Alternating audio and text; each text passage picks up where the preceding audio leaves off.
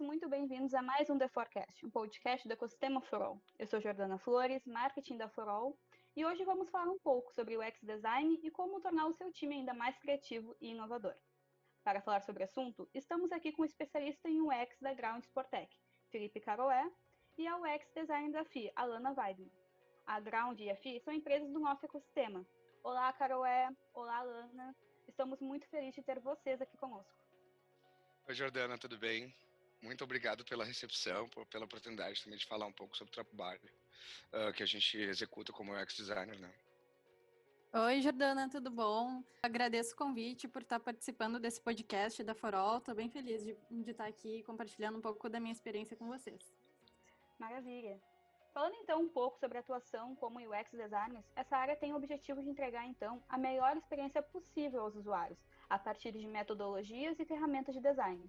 Por mais que já exista há algum tempo, nos últimos anos, essa atividade teve um aumento considerável de visibilidade e demanda. Isso devido à crescente transição digital dos negócios e todos os desdobramentos relacionados a isso.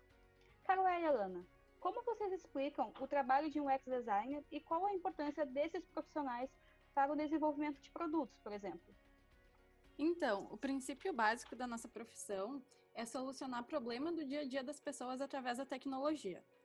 Uh, a gente precisa criar um produto que seja atrativo e inovador, apresentando as funcionalidades desse produto de forma clara e intuitiva, para que todos os usuários consigam realizar as tarefas sozinhos, sem precisar da ajuda de alguém e sem passar raiva também tentando entender como funciona aquele produto, né? Então, uma boa experiência, ela acontece quando o usuário consegue utilizar todas as funcionalidades de uma plataforma, compreender o conteúdo e se sentir satisfeito. Antigamente, os sites eram basicamente páginas estáticas, o designer fazia o layout e esperava que as pessoas gostassem. E atualmente, o design é centrado no usuário, nas dores que o usuário tem no dia a dia dele. Então, através de pesquisas e métricas, é possível saber o que as pessoas realmente estão utilizando em um determinado produto, e assim esse, esse produto tem mais chance de fazer sucesso no mercado.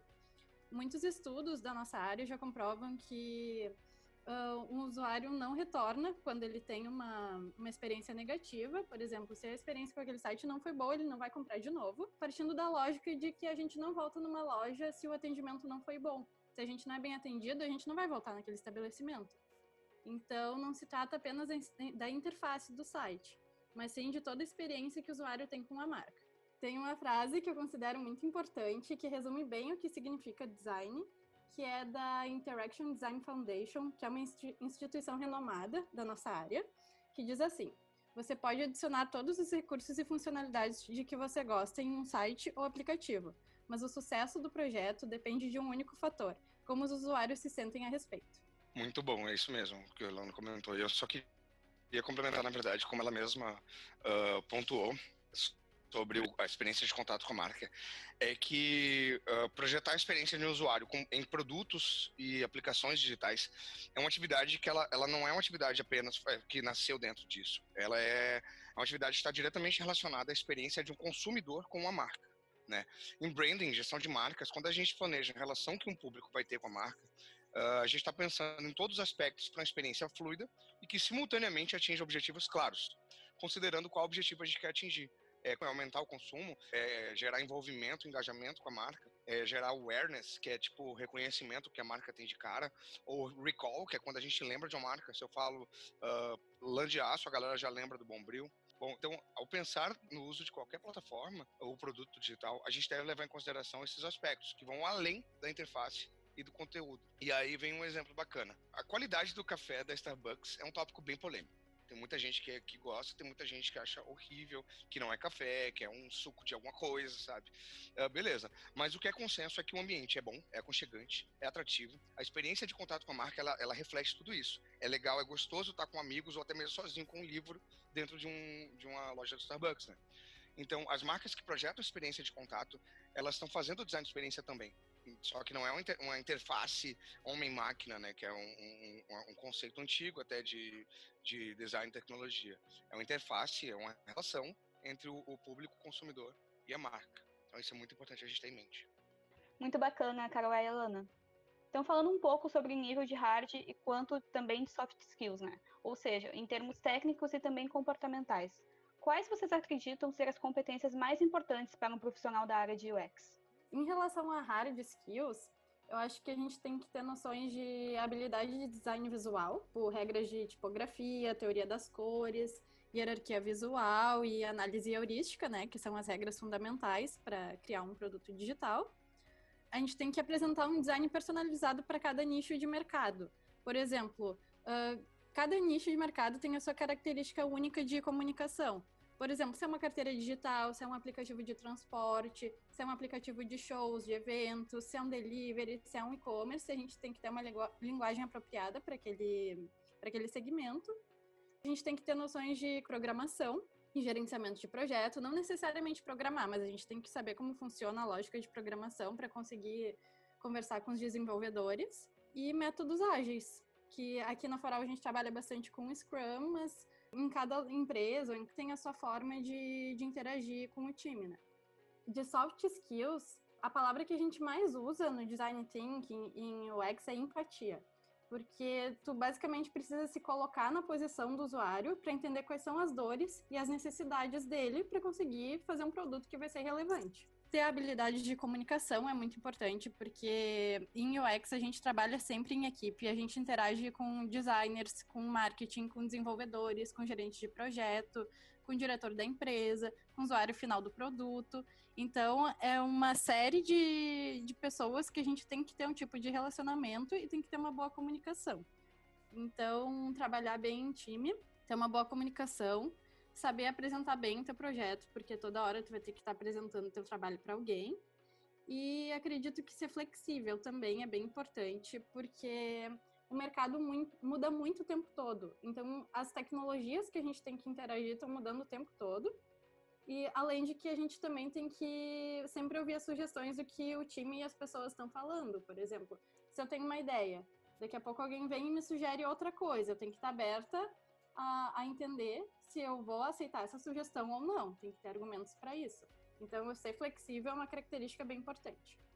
Perfeito. Só mesmo para complementar, inclusive, essa versatilidade que a Lana comentou é essencial. A versatilidade de se adaptar aos às intempéries que, que surgem no desenvolvimento de um produto, que não não, não dá para, principalmente para quem está querendo entrar no mercado ou começando agora, não dá para pensar que é um mar de rosas, tá? É bem complexo, a gente está tendo que se adaptar o tempo inteiro.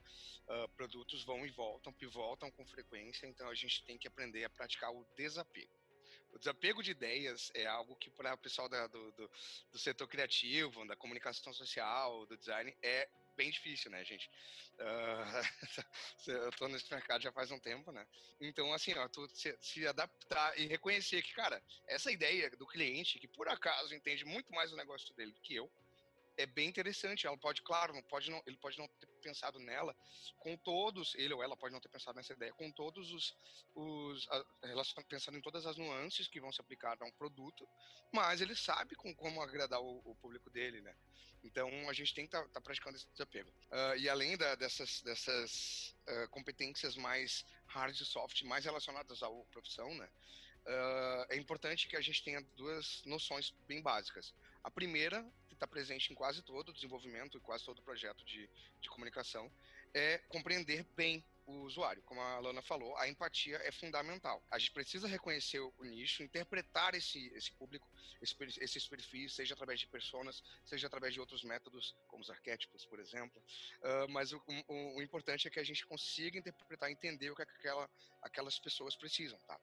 E o segundo ponto é que o mais importante é ser heavy user de tudo, ou seja, se tu vai desenvolver uma aplicação, se tu vai, vai, vai projetar uma sala ou, ou uma experiência de realidade alternativa, enfim, qualquer, qualquer projeto que tu vai desenvolver, tu tem que usar projetos similares. Ah, mas eu, muita gente pode pensar que, ah, tô criando algo do zero.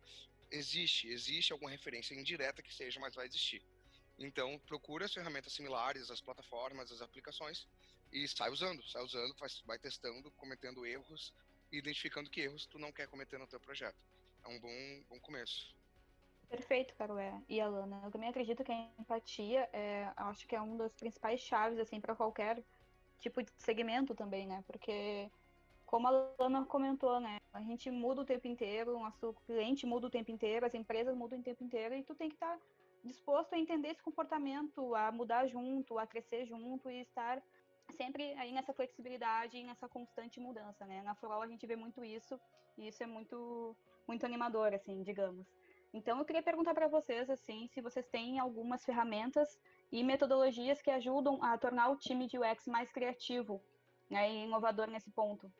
Que a gente tem feito no, no time que, que eu atuo, né, que é da carteira digital, uh, a gente busca trazer dinâmicas para envolver o time na concepção de novas features, para ter opinião e a visão de todo mundo, não ficar centralizado a responsabilidade numa pessoa só. E também a gente faz dinâmicas de retrospectiva, que é para quebrar o gelo e a gente se divertir um pouco. Por exemplo, na concepção de novas features, vou dar um exemplo de que já aconteceu no meu squad, tá? Que assim, a gente tinha uma feature de gift card para desenvolver, que é a gente poder comprar produtos através da nossa carteira digital e poder presentear para outras pessoas. Então, eu e a minha dupla de UX, a gente reuniu o time numa sala de reuniões, a gente deu folhas para todo mundo e a gente fez uma dinâmica que se chama Crazy Eights, que é basicamente todo mundo desenha o fluxo uh, do, da nossa feature em oito minutos. E depois a gente apresenta isso para o time, o que a gente desenhou. E depois que a gente consolidou todas as melhores ideias, uh, a gente criou e desenhou a nossa feature, que ficou bem legal. De uma outra situação que a gente tem trazido assim para deixar o time mais inovador e mais criativo, é assim, a gente percebeu que com a situação de pandemia, a gente não interage tanto quanto a gente interagia presencialmente, tipo, as brincadeiras, as conversas paralelas. Isso não é uma coisa que tem tanto no ambiente digital. Então a gente começou nas nossas cerimônias a fazer dinâmicas quebra-gelo antes de começar a reunião. Por exemplo, assim, a última dinâmica que eu trouxe para o time é, se chama Fun Fact que a gente tinha que cada um escrever um fato inusitado sobre si ou alguma coisa que ninguém sabia e depois a gente tentava adivinhar uh, de quem era aquele fato inusitado. E foi uma coisa bem legal, porque gerou risada, a gente brincou, a gente descobriu coisas que a gente não sabia sobre os colegas. Então a gente ter essa iniciativa de trazer dinâmicas quebra-gelo é uma coisa muito boa, porque daí a gente uh, conversa mais uh, além do que só entregar as nossas tarefas e fica um ambiente mais descontraído. Por exemplo, a gente descobriu que tinha um colega que era skatista quando era mais novo. A gente descobriu que teve um colega que subiu numa antena de rádio quando estava bêbado. Enfim, a gente descobriu várias coisas sobre os nossos colegas que foram bem divertidas. E de, tornou o clima da reunião muito mais agradável. É boa, perfeito. Essa, essa ideia do Fun Fact eu vou usar, tá, Lana? Vou, vou, implementar nos meus times também. Boa. é, é, é, eu adorei essa ideia, Lana. Vou implementar agora. Exatamente. Bah, eu, eu, não vou falar muito sobre mim, eu vou, eu vou facilitar para os outros, na verdade, né? Que eu tenho vergonha de algumas coisas. Mas enfim, brincando, tô brincando. Uh, na verdade, isso aí é, é bem interessante mesmo. O quebra-gelo ele é essencial. Lá nos meus times eu costumo costumo trabalhar uma brincadeira que eu, que eu chamo que é de dinâmica seamless de inovação e criatividade. O que é, que é seamless? Seamless é um conceito de transparência, ou seja, tu não percebe o que está fazendo.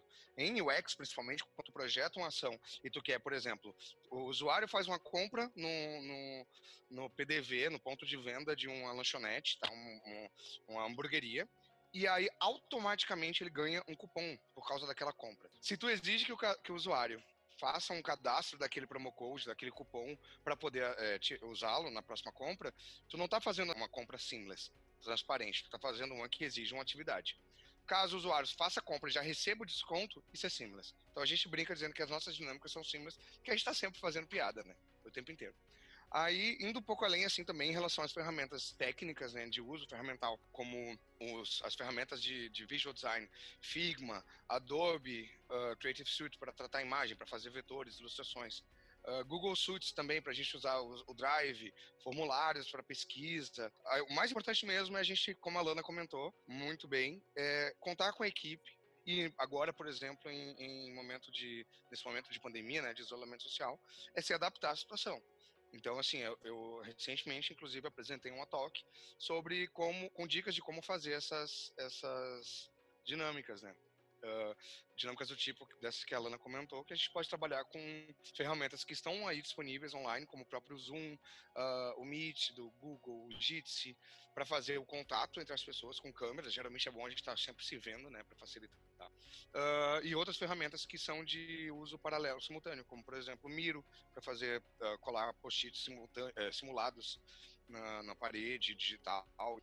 Então, o ferramental ele é bem, bem vasto. Vai depender da, da necessidade que tem para realizar aquela atividade. Excelente, Carol e Alana. E agora também falando um pouquinho sobre a pandemia, né, o momento atual. Você sente que houveram algumas mudanças na atuação da área de experiência do usuário em razão da situação da pandemia, isolamento social e tudo que passamos nos últimos meses? E se sim, como isso impactou o dia a dia de trabalho de vocês? Então, o meu trabalho, em particular, segue praticamente o mesmo. Porque, como eu trabalho com meios de pagamento digitais, uh, eles não deixaram de ser utilizados, né? Além de que na Forol a gente já tinha uma estrutura para trabalhar de home office, mas num contexto geral, a economia sofreu muitas consequências por causa da pandemia. Muitas famílias não têm mais dinheiro assim para ter as necessidades básicas dentro de casa. Então, a internet, ela tem sido uma ferramenta muito importante para arrecadar recursos para os mais necessitados. Por exemplo, tem muitas iniciativas uh, sendo feitas para arrecadar dinheiro para ajudar pequenas e médias empresas. E esses tempos, por exemplo, eu estava lendo um case sobre o aplicativo do auxílio emergencial do governo. Nesse caso, a gente tem que ter muita empatia para entender que nem todos têm recursos suficiente para saber se relacionar com a tecnologia. Então, acaba se tornando um desafio criar um design simples de usar, principalmente para quem tem mais dificuldade. Porque se o usuário consegue utilizar um aplicativo, ele consegue realizar todas as tarefas naquele aplicativo, já diminui a chance desse usuário ter que ir para a fila de um banco e, por consequência, diminui o tipo de aglomeração. Então, o papel do designer nesse sentido tá, é, é muito importante, principalmente por para ajudar a comunicação nesse momento de isolamento social. É, pois é. é. Como era de se esperar, em todo mundo a gente teve essa percepção, né, de que diversas profissões sofreram bastante com a pandemia, tá? Uh, dentro da tecnologia, como a Lana comentou, o impacto foi menos severo, tá? Dá para perceber que foi menos severo como um todo, justamente por isso. Empresas de tecnologia geralmente já estão mais preparadas para o conceito de trabalho home office, uh, distância e tudo mais. O problema não está no tipo da profissão, por exemplo, UX designer ou e desenvolvimento, uh, engenheiros de back-end, coisa do tipo, versus alguém que trabalha com atendimento ao público, com cosméticos ou coisa do tipo. O problema aí está no tipo de negócio, no modelo de negócio na área de atuação. As empresas de tecnologia que atendiam, por exemplo, o segmento de eventos ou esportes, uh, viram sua saúde financeira ser muito abalada, né? Amigos meus, por exemplo, UX designers estão na Europa, uh, tem alguns que estão em situações extremamente opostas. Um deles trabalha numa plataforma digital de turismo e está correndo para pivotar o negócio, junto com, com o time, porque não está funcionando, o aplicativo não está tendo receita. Né? Uh, ao, ao, mesmo tempo, um, um, outro amigo nosso que trabalha numa empresa de games foi promovido, ganhou aumento, ele está responsável por todo um setor, porque teve um aumento absurdo de, de, de, de procura pelo serviço que ele oferecia. Então, em termos de atuação, as atividades que tiveram que se adaptar, né? É, naquela talk que eu apresentei, por exemplo, a gente conseguiu trabalhar com, com criação de produtos, inclusive para algumas atividades. Por exemplo, ali na Ground, né, que é a Sportec da, da Forol, a gente teve que repensar o produto principal, que é o produto de, de um aplicativo de conteúdo para clubes de futebol. E hoje a gente está focando no conteúdo é, criado por tanto por produtores, né, como uh, jornalistas de esportes e coisa do tipo, e quanto para o próprio consumidor, que aí é aquele conceito antigo do prosumer, produtor e consumidor ao mesmo tempo. O cara vai lá, que, que o cara que pode escrever o, o, o, conteúdo não precisa ser um jornalista formado, ele é alguém que, que tem interesse, que é diletante no assunto e vai lá e vai produzindo. Por que isso? A gente não tinha isso quando a gente estava com, com futebol, com, com, os campeonatos presenciais rodando. A gente teve que, que se adaptar mesmo.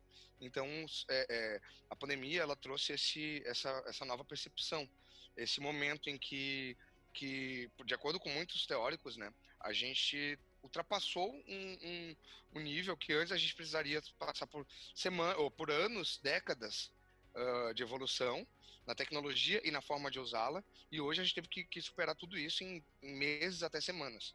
Então, é, é, é, é, muito importante que qualquer profissão, mas claro, é, é, com mais evidências, as que são relacionadas à comunicação e tecnologia, se adaptem, tenham essa versatilidade que a própria Lana comentou lá no, no início. Exatamente. Então, eu penso assim que a pandemia ela fez também ali, eu falando agora um pouco de marketing, né? A gente teve que repensar algumas estratégias assim que a gente tinha, e isso eu vi que na Floral inteira aconteceu em muitas empresas, porque tudo que a gente tinha planejado para 2020 foi repensado, né? Totalmente assim, foi um planejamento que a gente basicamente jogou no lixo e começou de novo. Então eu queria perguntar para vocês, nas empresas, houve um planejamento de UX? O que que isso impactou? Como tem, como uh, até de metodologias, como a Lana explicou ali no início. O que que isso mudou agora com o formato home office, né? Então, uh, sim, eu, eu, participei ativamente do planejamento, né, 2020 para Ground de, de esportes. Eu posso dizer que, cara, uns 80 para 90% do, do que a gente planejou, não vou dizer que foi jogado fora, mas é, é, é um, é uma expressão que a gente usa muito no desenvolvimento de tecnologia, foi para backlog tá, vai ficar para vai ficar no, em suspenso, porque realmente ficou difícil a gente dar vazão a tudo que a gente tinha projetado, que envolvia até visitas presenciais aos clubes de futebol, os maiores clubes de futebol do país, que são os que a gente atende lá na ground, né? É Vasco, Flamengo, tudo. A gente teve que se adaptar. A distância que eu tenho do, do, do diretor de marketing de tecnologia do Flamengo é a mesma distância que eu tenho do diretor de TI, de tecnologia de, de marketing do, do Inter, que é aqui do lado, sabe?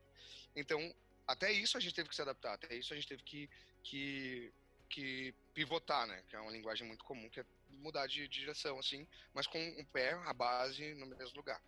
Uh, então, sim, a gente identificou que KPIs, né, que são os, os indicadores de performance, uh, objetivos também de chave, objetivos-chave foram todos alterados Uh, claro, sempre com vistas à, manutenção da empresa, à, à manutenção e, e, crescimento dos colaboradores e tudo. Isso é uma coisa que eu estou identificando muito bem na Forol e olhando para o mercado.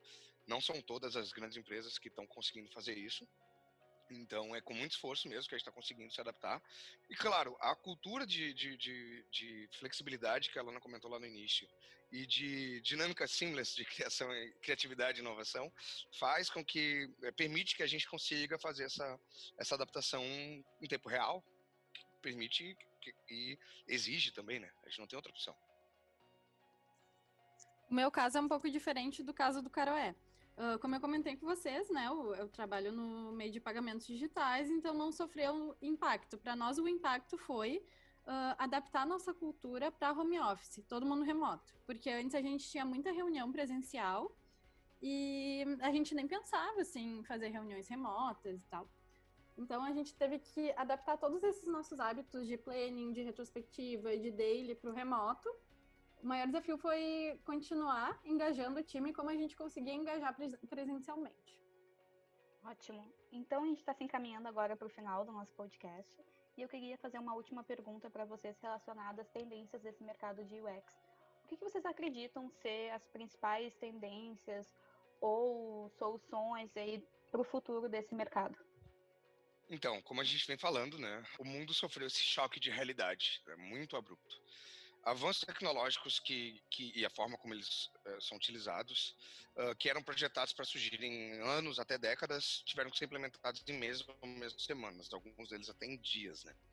Uh, com isso, a demanda por planejamento ágil e projeto de experiência cresceu.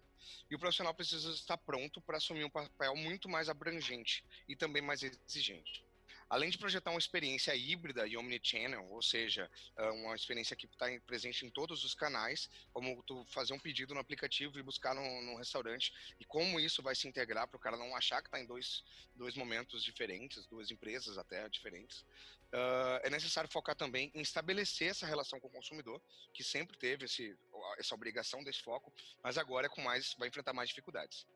E aí vem a pergunta, né? Tipo, como é que eu posso reproduzir a experiência de consumo de um Starbucks, que eu comentei lá no início do, desse, desse episódio, uh, como é que eu posso reproduzir essa experiência de consumo uh, no digital? As cores, os sons, as imagens não são mais suficientes, né?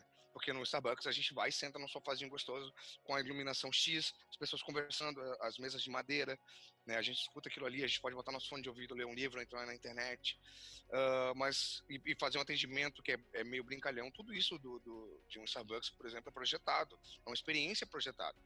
E como é que a gente pode fazer isso no digital, que depois vai se integrar com o meio físico, que é o digital, né, que a gente fala? Como é que a gente pode fazer isso? Ah, vamos fazer um chatbot para um atendimento proto-personalizado. Ele não é 100% personalizado, mas ele vai lá e dá um direcionamento para o usuário. Isso já é possível na tecnologia, a gente só tem que projetar de direito, né? A criação de comunidades para interação. Poxa, não adianta apenas eu fazer um, um, um aplicativo de futebol que, que permita que a galera torça pro seu time, veja os resultados do jogo. Eu quero cornetear. Eu quero é, é, é, é fazer alguma brincadeira, contar uma piada pro, pro torcedor do time rival. E ao mesmo tempo eu quero compartilhar o que eu sei com os, quem torce pro mesmo clube que eu.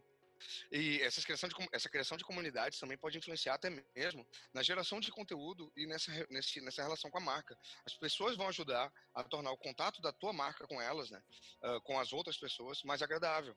Tipo, se alguém faz uma pergunta, isso é, isso, é um conceito antigo, né?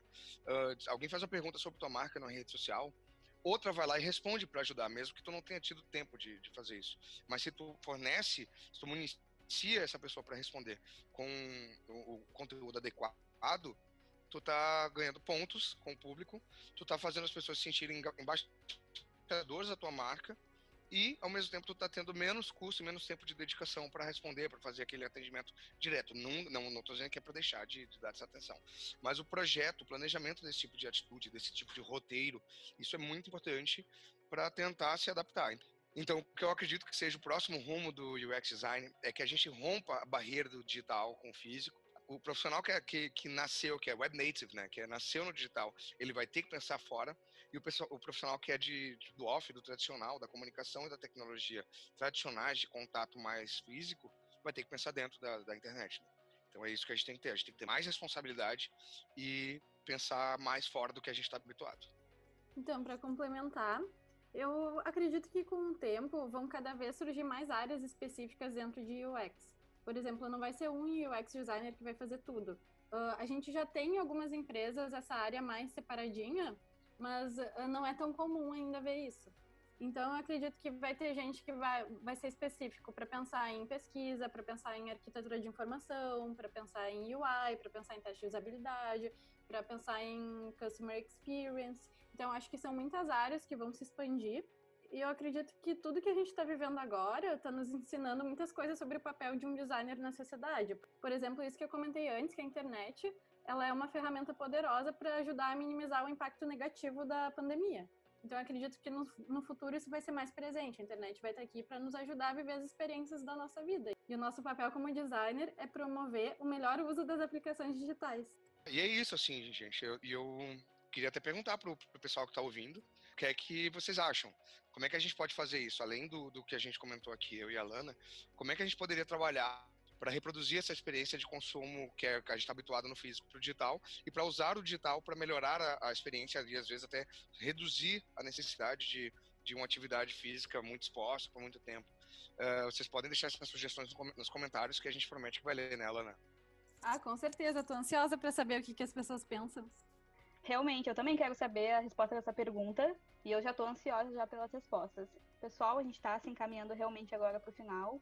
Eu queria agradecer imensamente a participação do Caroé e da Lana, que tiveram a disponibilidade de aí, passar uma manhã com a gente falando um pouco sobre design. Então, pessoal, agradeço muito.